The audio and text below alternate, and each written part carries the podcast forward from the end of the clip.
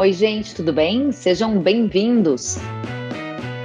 Um estudo do Centro de Pesquisas Econômicas da Exalc USP apontou que as vendas de insumos estão atrasadas em relação à média histórica para o período. Até março, o ritmo estava acelerado, mas com as incertezas ligadas à Covid-19 e ao dólar, os produtores se retraíram e as negociações desaceleraram.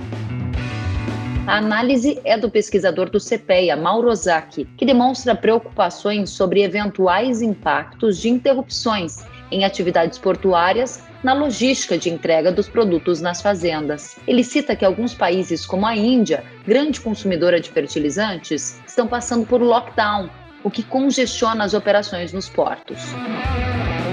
No episódio, você vai saber qual a tendência para MAP, KCL e ureia. Vai acompanhar a situação na China, grande exportadora de matérias-primas, e entender também quais os desafios e as oportunidades do mercado de insumos no cenário atual. O conteúdo desse podcast foi gravado no dia 21 de maio de 2020, em uma live transmitida via Instagram. Compartilhe as informações pelas redes sociais e para outras atualizações siga @kellen.severo no Instagram.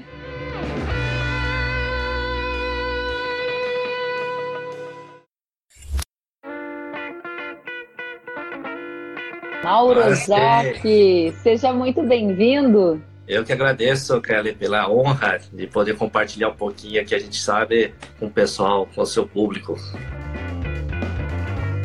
Quero começar já perguntando para você: estamos em que época? A maioria dos produtores já fecharam um pacote de insumos, tradicionalmente fecham a partir de maio, junho. Conta para gente qual é o cenário no Brasil, hein? Nós temos, vamos falar assim, duas, duas regiões diferentes que nós podemos é, resumir de forma bastante simplificada é, o ritmo de negociação de fertilizantes. É, uhum. este ano, excepcionalmente, em função da pandemia, nós temos um cenário bastante atípico. Normalmente, mês de abril, já o ritmo de negociação é bastante agitado, principalmente no centro-oeste. É, uhum. Vamos tomar como exemplo a região de Sorriso. É, normalmente, nesse período, você já tem pelo menos dois terços da, da safra é, já fechado. Esse ano, nós estamos bastante atrasados se comparado com os anos anteriores. Né? Uma, um período de desde 2010 para cá, é, hoje nós estamos muito próximos, nós estamos com 51%, um pouquinho mais de negociação já realizada, ritmo de negócios, uhum. mas muito próximo do que aconteceu aí na safra 15-16, quando nós tínhamos aí um endividamento muito grande naquele período. Então, esse ano nós estamos perto dessa, dessa série histórica que nós temos, um, um ritmo bastante lento, para um período que costuma ser bastante agitado, né? É, que interessante das... isso, Mauro. Pois é, vou te interromper aqui só para a gente é, trazer mais esclarecimentos para nossa audiência. A gente tem ouvido de alguns outras diferentes fontes de que a compra de insumos está adiantada. E o que você está dizendo para a gente é que a compra está em um dos ritmos mais lentos já observado pelo menos desde 15, 16, é isso? Eu entendi corretamente? É, assim, a, o ritmo estava vindo adiantado. Isso assim, não está incorreto. Nós vimos, sim, realmente acima da média das últimas três safras. Estava vindo no ritmo bom, por causa da relação de troca hum. favorável, mas em função do Covid, deu uma estagnada. Então todo mundo pisou no freio, né, desacelerou, falou: vamos ver o que vai acontecer. Nós tivemos alguma disparada do dólar, nas tabelas também foram mudando, então tudo isso recuou um pouco a galera com relação a isso. Então o que nós estamos ouvindo dos agentes é que deu uma esfriada, o pessoal está aguardando um pouco mais o que, que vai é, sinalizar mais para frente para começar é, ter um, um, andamento mais rápido dessas negociações.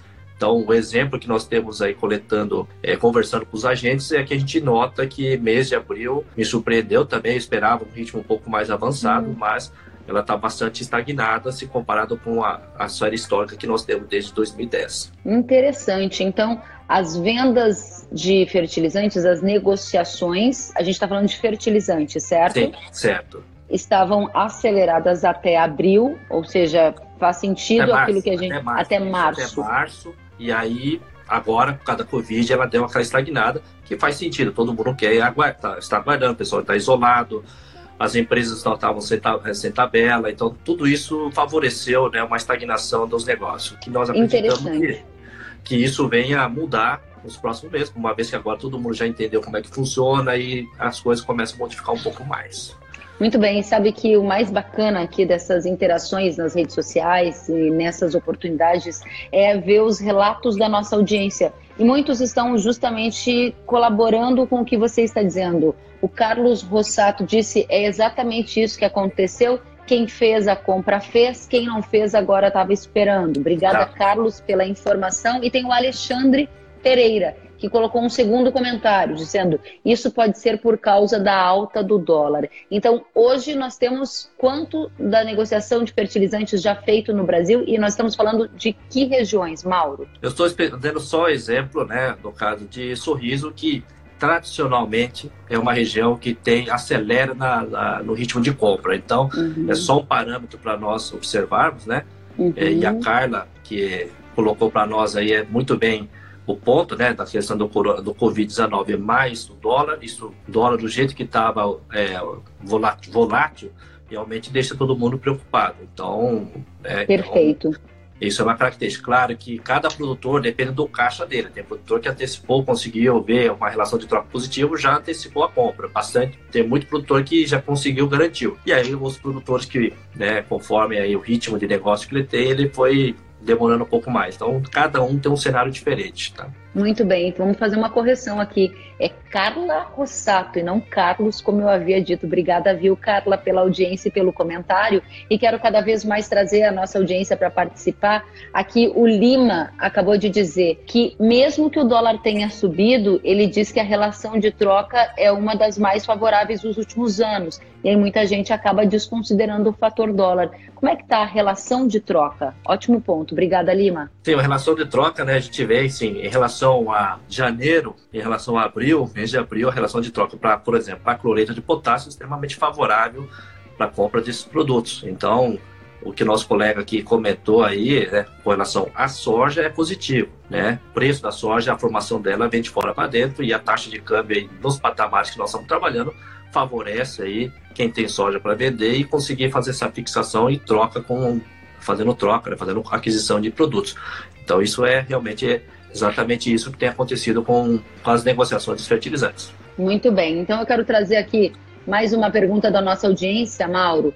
A pergunta do Fernando Caon, e ele diz: tem tendência a baixar o dólar e, consequentemente, os insumos fertilizantes? Obrigada, Fernando. Fernando, essa pergunta sua vale milhões de dólares. Vamos falar assim, né? todo mundo, né? É, câmbio é um, é um, digamos assim, uma variável muito difícil de você fazer uma projeção num cenário bastante conturbado que nós vivemos atualmente, né? Então, muitos economistas tentam fazer essas projeções e é complicado porque não só depende do, da questão interna, mas também do cenário internacional, tá? Nós temos alguns pontos que são importantes nós colocarmos aqui com relação à nossa situação. Uma, taxa de juros nossa vem recuando, né? Cada reunião do Copom, então nós temos uma das menores taxas de juros é, Selic é, historicamente. Então isso faz com que o Brasil fique menos atrativo para um especulador ou um investidor colocar o dinheiro para comprar os títulos públicos do Brasil. Então, você tem menor irrigação de dólar no mercado interno. Um outro ponto que é considerado também com relação à condição fiscal do país. Né? Em função agora da pandemia, nós estamos abrindo a caixa para fazer né, todos os devidos cuidados para salvar a vida, que é correto, tá? E isso começa a deixar a barba, na barba de molho os investidores para ver qual é a uhum. capacidade de pagamento desse ajuste fiscal que o Brasil está promovendo e se nós vamos ter capacidade de pagamento. E outra questão é a questão política do Brasil, que nós vimos aí em função da determinação do Supremo, em que os municípios e estados têm autonomia para fazer suas políticas para a contenção da Covid-19. Né? Então você vê que cada estado virou um país e cada município né, fazendo sua própria é, protocolo de combate a essa Covid-19. Isso, tudo isso traz uma certa incerteza para o investidor, e ele começa a enxergar como é que vai é, se comportar o Brasil diante desse cenário. Então você dá uma, é, digamos, você tira esse dólar do mercado interno, por isso que nós vivemos esse, esse valor né, de câmbio bastante alto, né, assusta valor nominal, embora o valor real ainda não está dentro da história, né, do valor histórico, mas o valor nominal nos assusta bastante, né? Então, esse é o primeiro cenário. O que vai acontecer daqui para frente é né, aquela pergunta mais importante. Será que nós vamos conseguir realmente, os governos, o governo federal, começar a alinhar realmente numa linha mais sem interferência política, resolver o problema da combate? Se isso daí começar a sinalizar positivamente, o mercado começa a ficar interessante e começa é, dar uma desaquecida na, na, na, volatilidade né, do dólar, então começa a ficar um pouco mais claro. O câmbio, o câmbio, a questão dos juros também, será que nós não vamos repetir aí uma queda maior? Será que o governo ah, no Copom vai sinalizar novamente um recuo? Isso daí já mostra que esse dinheiro que quem viria para o Brasil comprar os títulos também dá uma recuada. Então uhum. isso daí é que nós vamos ter que monitorar esses cenários aí. Então mais cenário na minha opinião particular, é essa interferência do Supremo com relação ao Executivo, isso daí não, é, não pega bem. Por enquanto, nós precisamos que o Supremo faça o que tem que fazer, que o seu papel de, de interpretar a legislação e não ultrapassar seu papel de executar ou legislar, como nós temos visto nos últimos meses. Tá? Então é só isso que a gente tem que começar a tomar cuidado e, e, acho que é o cenário que é atual como nós temos feito as leituras aí nesse mercado agora, tá? Certíssimo. Agora vamos em frente com mais participações da nossa audiência. E é super interessante, Mauro, que várias pessoas estão aqui comentando que estratégia adotaram, como é que o dólar interfere nos negócios, as próprias é, negociações. Está sendo muito bacana ler os comentários, as perguntas que vocês estão enviando e essa conversa vai ficando cada vez mais dinâmica. Quero trazer a pergunta do Marco Ribeiro e ele diz: qual a tendência para MAP, KCL e ureia? É, os três produtos intermediários aí, é, no mercado internacional, ela vem recuando, né? Já há algum tempo. Então, no mercado internacional, que nós temos acompanhado é, os valores, ela vem recuando significativamente. Só nesse primeiro quadrimestre ela deu uma leve retomada, né? pelo menos sinalizando um aumento, principalmente fosfato, só que os patamares que estão trabalhando fosfato, MAP, no porto de São Petersburgo, por exemplo, na Rússia, é menor desde 2003, em dólar, né? Só que nosso câmbio não, não tem favorecido. Nós podemos trazer de fora, mas com essa taxa de câmbio deixa no nosso mercado interno um patamar alto ainda, né? Em reais. Embora no mercado internacional ela vem recuando. Nós, o que nós temos ser, quando tem uma crise na, nesse momento, parecido com esse, a tendência é que os valores das commodities ela tende a recuar, tá? Uhum. E já, já vinha acontecendo esse, esse recuo desses fertilizantes no mercado internacional. A nossa pergunta, e a gente não conseguiu ainda ver todo esse questionamento, é se todos esses produtos estão conseguindo entrar nas regiões produtoras agrícolas. Que essas informações ainda não estão claras ainda. Por exemplo, a Índia, que é uma grande consumidora de fertilizantes e também produtora, né? Mas o MAP, por exemplo, não estão conseguindo entrar por conta do lockdown que tínhamos recentemente, então tem muito navio parado no porto, então está bastante congestionado, então é um país que está mudando sua política com relação a fertilizantes. Ah, os Estados Unidos consegui, tem conseguido importar, então é um país é, importante para nós, eles estão carregando bastante fosfatado e, e, nitrogenado para o mercado deles, sem ainda problema para a carregamento. O nossa minha segunda pergunta é, será que nós conseguiremos, é, mesmo importando o produto, vamos conseguir trazer do porto até o interior? É, acho que é a uhum. segunda pergunta que nós temos que ver para o segundo semestre ou daqui para frente, que a minha preocupação está mais a isso, se os nossos portos estão seguindo protocolos corretos para que os, é, os operadores que estão lá no porto não fiquem contaminados para ter a interrupção dos do nossos portos. Aí me preocupa bastante porque nós temos um calendário bastante justo, né, e precisamos que esses produtos cheguem até o nosso campo muito importante. A gente está observando isso com atenção, inclusive bancos internacionais já fizeram relatórios sobre este tema, agências de notícias, e a gente abriu a semana no noticiário do Agro tratando justamente disso, Mauro. De um lado, uma possível segunda onda de coronavírus na Ásia, preocupando, e de outro lado, os países originadores de grãos, a exemplo do Brasil e Estados Unidos, estão entre aqueles que apresentam um dos maiores números de Covid-19, ou seja, gera toda essa tensão. Você está trazendo um ponto que é extremamente relevante. Agora, só para esclarecer a pergunta aqui do Marco Ribeiro: tendência para MAP, KCL e ureia. Você disse que os preços destes produtos no mercado internacional são nos dos mais baixos patamares dos últimos anos em dólar. Mas na hora que converte para o real, eles estão entre os mais altos dos últimos anos? Não, não estão entre os mais altos. Elas estão no, no é, valor real, ele está um pouco abaixo dos últimos anos. Mas sim, como a, a, o que tem favorecido para nós a relação de troca. Né? Então, é, a relação de troca tem, tem sido favorável. Então, em valores reais, ela está muito dentro da, da, nossa série histórica dos últimos anos aqui. Uhum. Mas o que tem favoreceu recentemente foi essa relação de troca. Então, é, para o produtor de grãos, vamos falar assim, soja é, e milho, é favorável.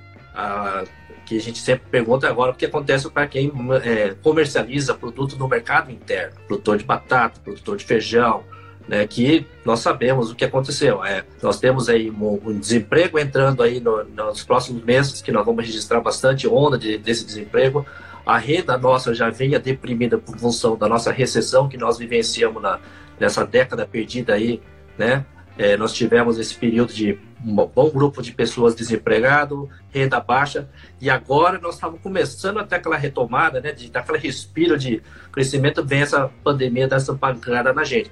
Vai novamente ter esse recuo, né, tanto na renda quanto nos valores, e aí começa a afetar o setor EHF, setor onde nós temos aí no dia a dia, né, do nosso arroz, feijão, é, que é o que está no básico do nosso, da população brasileira. E aí isso me preocupa um pouco também. Muito relevante, ou seja, a relação de troca para commodities exportadoras, ela ainda dá fôlego para setores como Sim. soja e milho. O problema é que o custo desse insumo, por exemplo, o adubo, pode ser muito alto para algumas cadeias que estão fragilizadas, a exemplo do hortifruti e até o leite em alguns polos do país. Muito bem lembrado, Mauro. Agora quero avançar com mais uma pergunta da nossa audiência.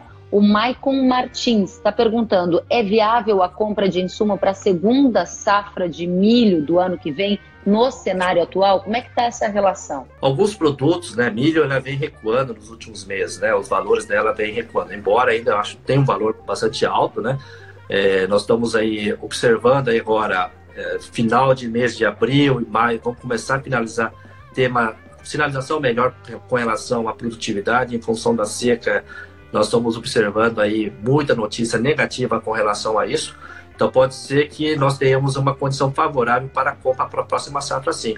A relação de troca tem, veio piorando no caso para a ureia, no caso para o milho, né, que é uma, um nitrogenado bastante utilizado para cobertura, ela foi piorando no mês de abril. Ah, mas se nós tivermos aí, quem conseguir colher, que tem tudo isso daí, né, o preço pode ficar bom, mas que se não tiver safra não adianta muita coisa. Mas a relação de troca pode voltar a ser favorável sim e começar a fixar uma parte. É, o que nós temos que ter na cabeça é que não dá para, num momento igual ao atual, um cenário bastante incerto, é difícil você querer colocar toda a ficha numa, num número só e rodar a roleta. Recomendação agora, vamos trabalhar com média, todo mundo tem a média histórica, trabalha dentro do patamar da média histórica e fazer um beabá bem feitinho, porque nós não vamos deixar de parar de produzir alimento. Então vamos trabalhar sempre né, daquele padrão clássico e a gente a tendência de errar é menor. Muito bem. Tem mais gente aqui, Lima Gabs, perguntando demanda da Índia e da China por fertilizantes está menor e isso pode impactar o mercado internacional? A Índia, sim, a Índia deu uma recuada boa no consumo de, de fertilizante. É, a maior dificuldade que eles estão encontrando é você descarregar esse, esse fertilizante por conta do, da, dos portos estarem congestionados. Então, eles estão revendo toda a política de compra, né, que eles fazem todo, o governo que faz, acaba fazendo essa compra. Então, eles estão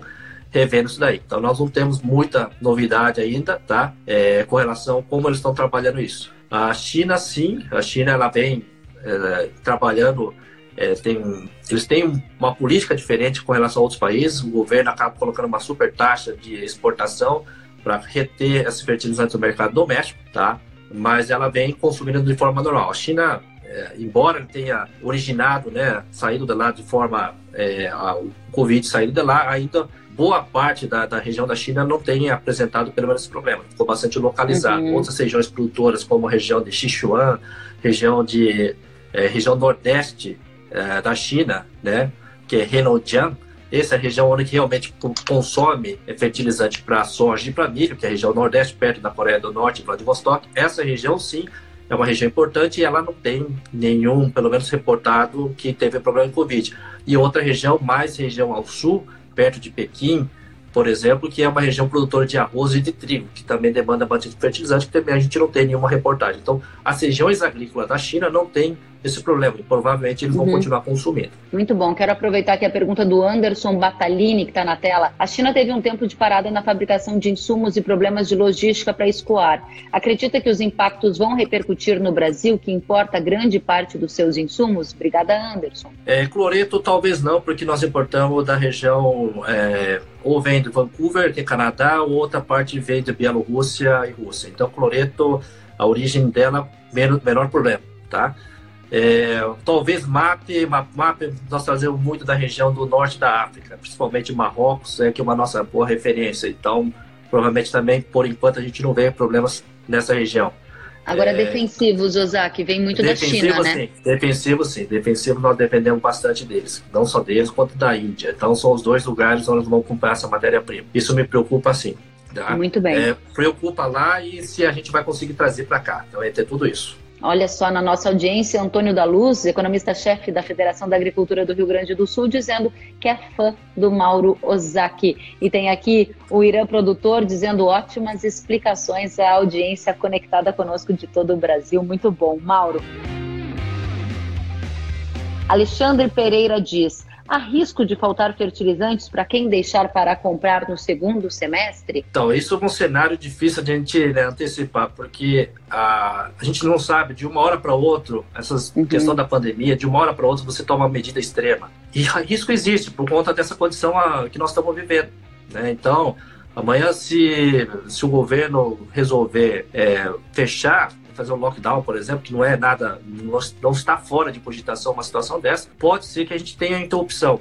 Mas eu não espero que seja muito longo, espero que não seja longo. Tá? Uhum. Tá? Então, é, tem um risco, mas eu sou bastante positivo nesse ponto. Eu acredito que não vai ter esse cenário, né? não quero trabalhar nesse cenário, é, porque eu acredito que nós vamos seguir um protocolo correto e nós vamos ter esses fertilizantes aí é, no momento certo para nós não atrasarmos essa safra esse ano. É, vale lembrar que nós estamos em maio e a gente, logo no início de toda essa questão envolvendo a pandemia e a Covid, viu muitos brasileiros correrem para os supermercados preocupados também com eventual escassez de alimentos. E neste caso, o Brasil está dando um baita exemplo de que as coisas estão funcionando. Não tivemos problemas de abastecimento. Inicialmente, nos portos, a gente até teve um ou outro relato de alguém no Porto de Santos pensando em eventualmente paralisar atividades, mas houve uma, uma uma medida vinda até do Ministério da Infraestrutura, né, Osac, sendo muito claro de que portos são atividades essenciais e que iriam continuar trabalhando, e a gente vê uma fluidez tanto nesse setor agropecuário quanto na logística. Acho que vale a pena a gente destacar que até agora parece que estamos indo bem. Qual é a sua avaliação? Não, a avaliação aí do ministro da Infraestrutura é 10. Ele tem feito uma leitura correta com relação a isso da distribuição, o que, que é essencial para não faltar alimento é, para nossas mesas. O Brasil tem, nesse ponto, nós não precisamos se preocupar.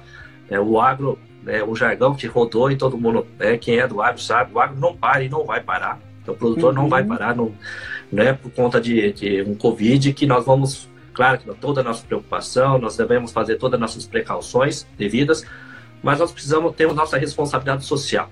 Nossa responsabilidade social é colocar alimento e nós não só alimentamos nós, e nós também estamos alimentando o resto do mundo. Muita gente comprando nosso produto. Então, é, é uma estrutura diferente. Né? Então, por exemplo, uhum. a Europa, por exemplo, tem dois problemas que a gente tem que lembrar. A colheita de muitos hortifrutis feita na Europa é proveniente de mão de obra trabalhador do leste europeu. E eles não estão conseguindo fazer esse trânsito. O pessoal lá da Romênia, Hungria, por exemplo, não vai conseguir comprar, por exemplo, vai colher morango ou alguma coisa, por uhum. exemplo, lá na Alemanha, por exemplo, tá? Porque nós não estamos tendo esse trânsito. Então isso já preocupa esses produtores de lá. No nosso caso, nós temos alguns problemas pontuais, mas nós não estamos deixando de abastecer o nosso supermercado com cenoura, batata, feijão, tudo isso nós temos na conta do supermercado se você for hoje no supermercado, não falta nada. Né? Você pode ter, eventualmente, uma, uma falta de um produto, mas logo tem um abastecimento. Nós não vamos ver um desabastecimento como muita gente no início ficava fazendo um certo um alarde. Eu acho que uhum. a gente uhum. conseguiu passar esse período aí positivamente. Inclusive, dados do CPEA indicam hoje um levantamento também, em conjunto com a CNA, de que nos primeiros quatro meses de 2020 as exportações do agronegócio subiram cerca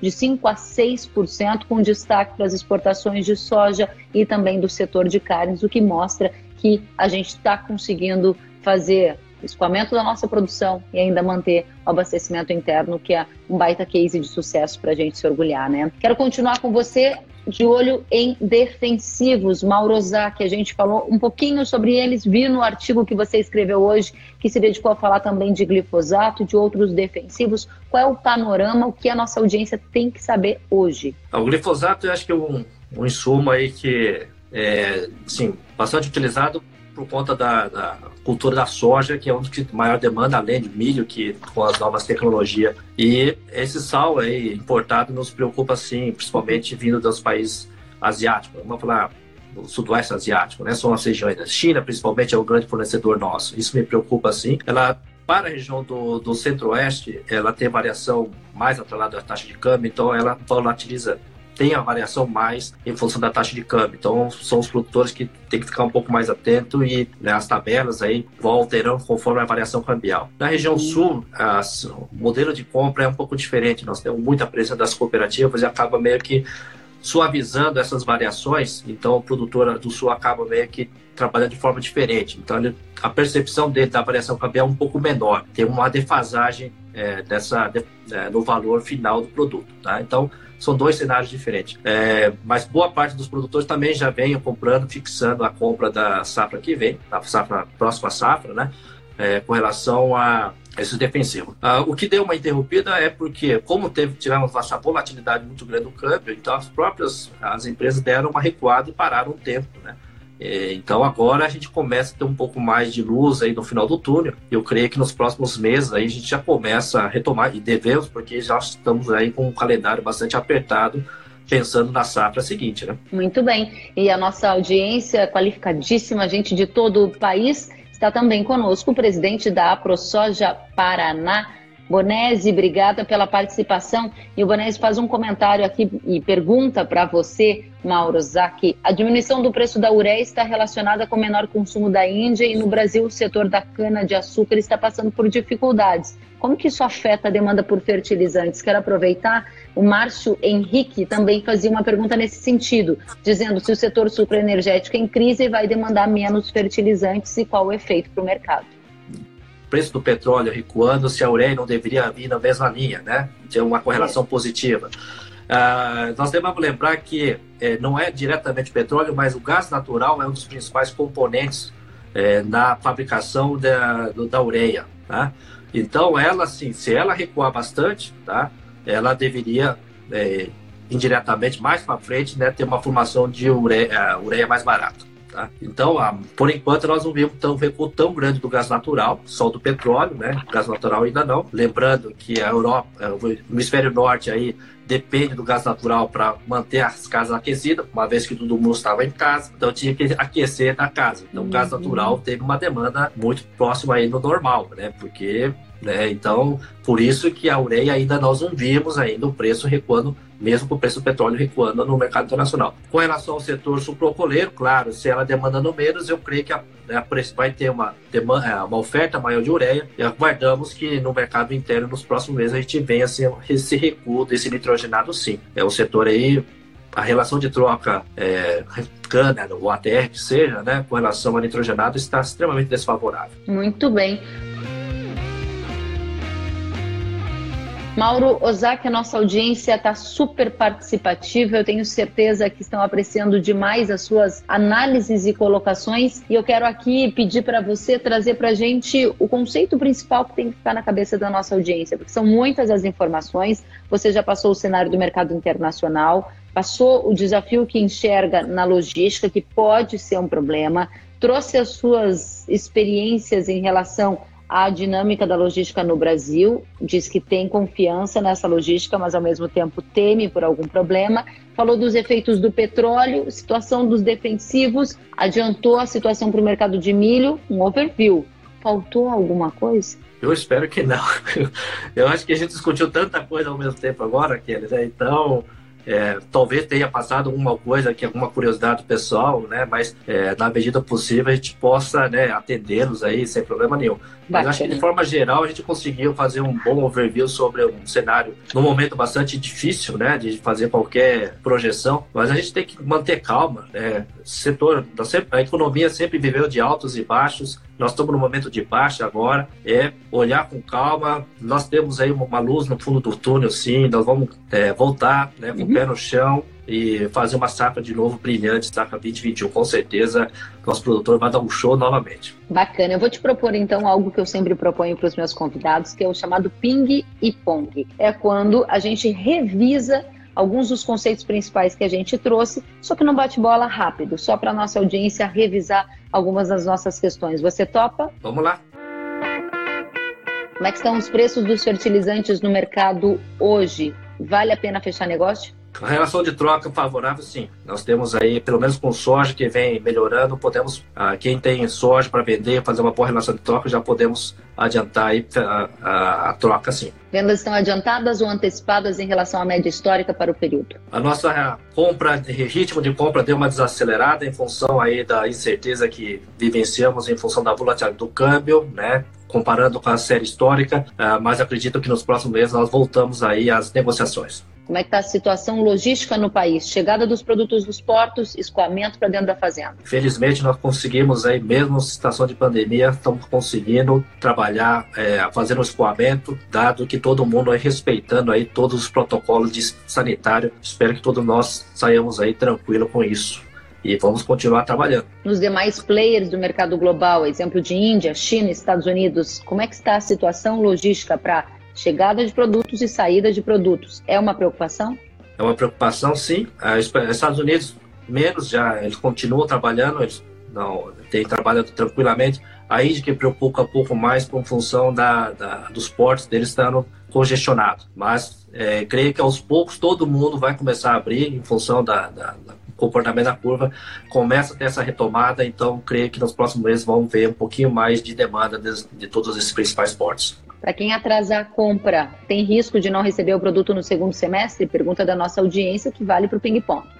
Vale, vale bastante dinheiro isso aí. É. É, sim, pode ter um risco, claro. É, não fala que não é, existe risco zero, existe um risco. Ah, nós estamos trabalhando com uma possibilidade que é, não, não, não aconteça isso, mas temos que ter uma carta na mão. Então não podemos deixar tudo para a última hora, vamos garantir aos poucos uma relação de troca positiva, pelo menos vamos deixar uma parte garantida, mas os preços não são muito atrativos, mas a relação de troca para quem tem soja, sim. Muito bem, avançamos para defensivos. Defensivo é hora de fechar ou é hora de esperar? Defensivos agrícola, relação de troca positiva, vamos avançando, tá? Fica mais problemático para o produtor que tem produção doméstica. Isso daí está mais complicado. Petróleo, um dos mais baixos patamares da história. Os preços dos insumos não deveriam estar mais baixos? Gostaríamos, mas não é bem isso que acontece, né? É, não tem uma, uma relação aí em, em função da, do gás natural. O petróleo, ela ela faz uma influência assim com o gás natural, mas o gás natural precisa recuar mais para a ureia vir junto na mesma linha. O dólar vai continuar impactando na formação dos custos para cima, gerando custos mais altos para a próxima safra? Dólar sim vai influenciar. É, dólar é, depende da proporção que o dólar é, está estruturado dentro do custo de produção de cada cultura, tá? No caso de, do nosso mercado interno aí, é, a sorte, por exemplo, de quem é exportador, a receita vem em dólar, então você sente menos essa, esse impacto do câmbio, mas o produtor que comercializa no mercado interno, esse vai sofrer mais. Aí a gente vê, quem sabe, né? Ping-pong rapidinho para nossa audiência, informação de altíssima qualidade. Fernando está dizendo ricas informações, obrigada pela aula. Temos o José Fernando Rodrigues, muito obrigada pelas informações. A Maiara está aqui aplaudindo. O José Paulo Américo também está aplaudindo, dizendo que foi muito legal. E eu quero agradecer Mauro Ozaki, pesquisador do CPEG, um dos grandes especialistas nesse mercado de insumos. Agradeço pela presença, pelas ricas informações e o espaço está aberto para você voltar muito mais vezes. Eu que agradeço, eu agradeço aí todas as, as mensagens que o pessoal fez aqui. A gente sempre pode ajudá-lo aí um ao outro aí. Vamos juntos, bom descanso, se cuide, um abraço para a família. Idem, tchau. Obrigada.